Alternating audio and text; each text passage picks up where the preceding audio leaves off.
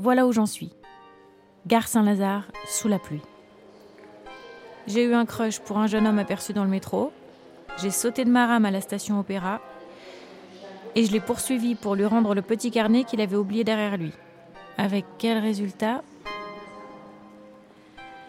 Après l'avoir vainement cherché devant l'Opéra Garnier, dans les théâtres et la moitié des rues du quartier Haussmann, j'ai atterri ici, dans la salle des pas perdus, aux côtés d'une touriste américaine, sur le débarcadère des trains pour la Normandie.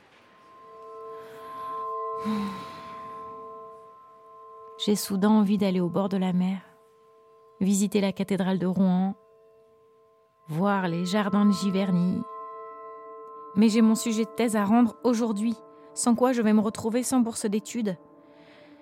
L'heure tourne, et je n'ai pas la moindre idée de ce sur quoi va porter ma thèse. Jusqu'ici, je peux dire que cette journée a été parfaite. Ouais, c'est un fiasco complet. L'américaine me regarde étrangement. Are you alright? Je dois être en train de fixer les verrières de la gare depuis un bon moment. Elle a l'air désolée. You look sad. J'essaie de lui expliquer que je cherche quelque chose d'introuvable. Just like Monette. Monette? Le impressionniste. Ah, Claude Monet Elle fouille dans son sac et en sort un livre tout corné qu'elle ouvre en me désignant une phrase passée au stabilo jaune fluo. Je veux peindre l'air. La beauté de l'air, ce n'est rien d'autre que l'impossible. La jeune touriste a l'air de trouver ça très inspirant. Impossible, introuvable, so French. Je comprends mieux ce qu'elle fait à la gare Saint-Lazare, mais je lui dis il n'y a plus de locomotive à vapeur depuis longtemps. Elle hausse les épaules et plante son regard dans le mien. I know exactly what you need. Ah oui, et de quoi ai-je besoin en ce moment? Un sujet de test potable? Un garçon introuvable? Ou peut-être un autre sachet d'amandes au chocolat? Elle me désigne son livre sur les impressionnistes. You need beauty and colors. Euh, du beau et du coloré, mais... Euh, come on Elle m'entraîne vers l'escalator. I'm Judy, by the way. J'ai à peine le temps de lui répondre que je m'appelle Léa et nous voilà hors de la gare. Rue Saint-Lazare. La pluie a cessé. Nous débouchons sur le square de la Trinité. Judy sort à nouveau son livre où sont reproduites des toiles de Renoir et de Vuillard. Des vues du square aux couleurs chaudes, cette place et son église, qui m'ont toujours semblé si minérales et erratiques, m'apparaissent sous un jour nouveau, empli de douceur. Et si je faisais une thèse sur les couleurs ou sur le printemps? Nous marchons sur le gravier de l'allée quand un clochard nous hèle tout à coup. Que je t'aime, que je t'aime, que je t'aime. Il veut savoir si nous sommes venus pour Johnny. Who's Johnny? La jeune touriste est interloquée. L'homme lève un sourcil. Il n'en revient pas que nous ignorions que Johnny Hallyday traînait ici quand il était adolescent. Le square était son QG. Avec la bande de la Trinité, Jacques Dutronc, Eddie Mitchell, Paul Naref. Apparemment, il se battait avec la bande du Sacré-Cœur. Je traduis pour Judy, qui a raté un wagon. Johnny Hallyday is a French rockstar. Je fredonne Retiens la nuit pour nous deux jusqu'à la fin du monde. L'américaine se met à rire. Le clochard applaudit. je leur adresse un salut théâtral. Mais qu'est-ce que je fous ici, entre une touriste et un sans-abri, alors que je voulais juste retrouver un garçon rencontré dans le métro? Mais Judy me tire par la manche comme une loco. Elle m'embarque rue de Châteaudun en m'expliquant qu'au XIXe siècle, tout le quartier était celui des galeristes. Elle tourne dans une petite rue étroite, bordée de beaux immeubles, rue Thébou. Mon américaine se plante devant le numéro 50, l'air soudain très ému. Bert Weil was here. Je lui demande si c'est encore une impressionniste.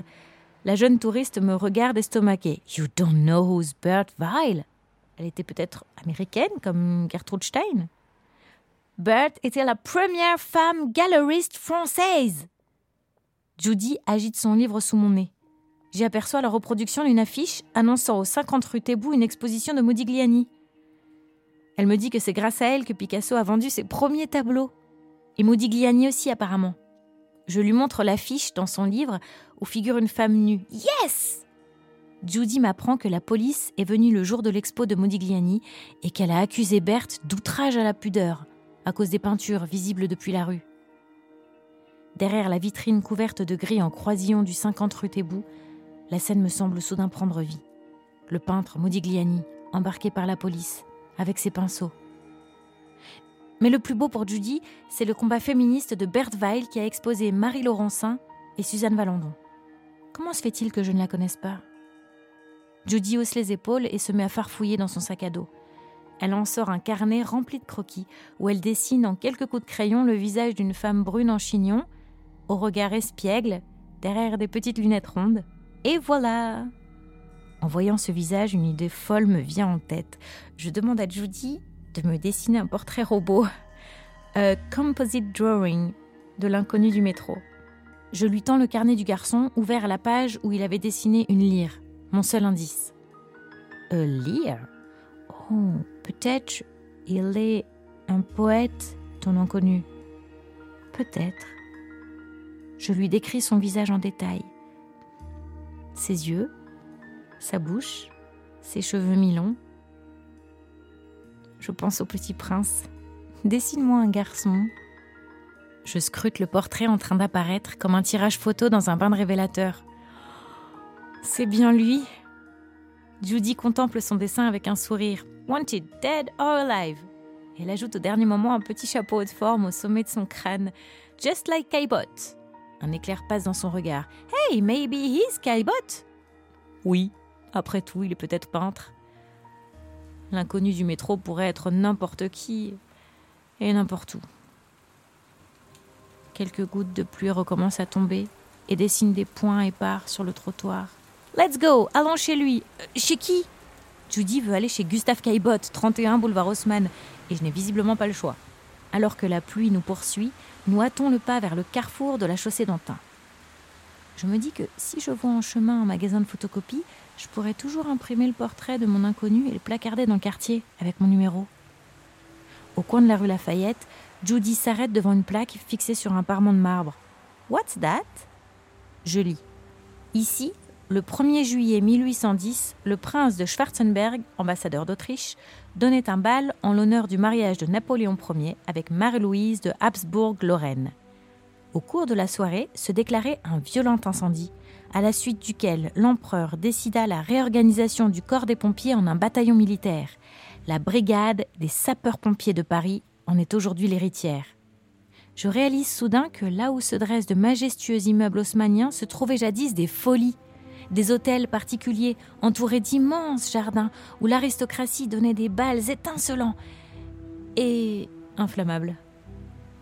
La météo d'aujourd'hui aurait évité un tel drame. Judy et moi ruisselons lamentablement de pluie.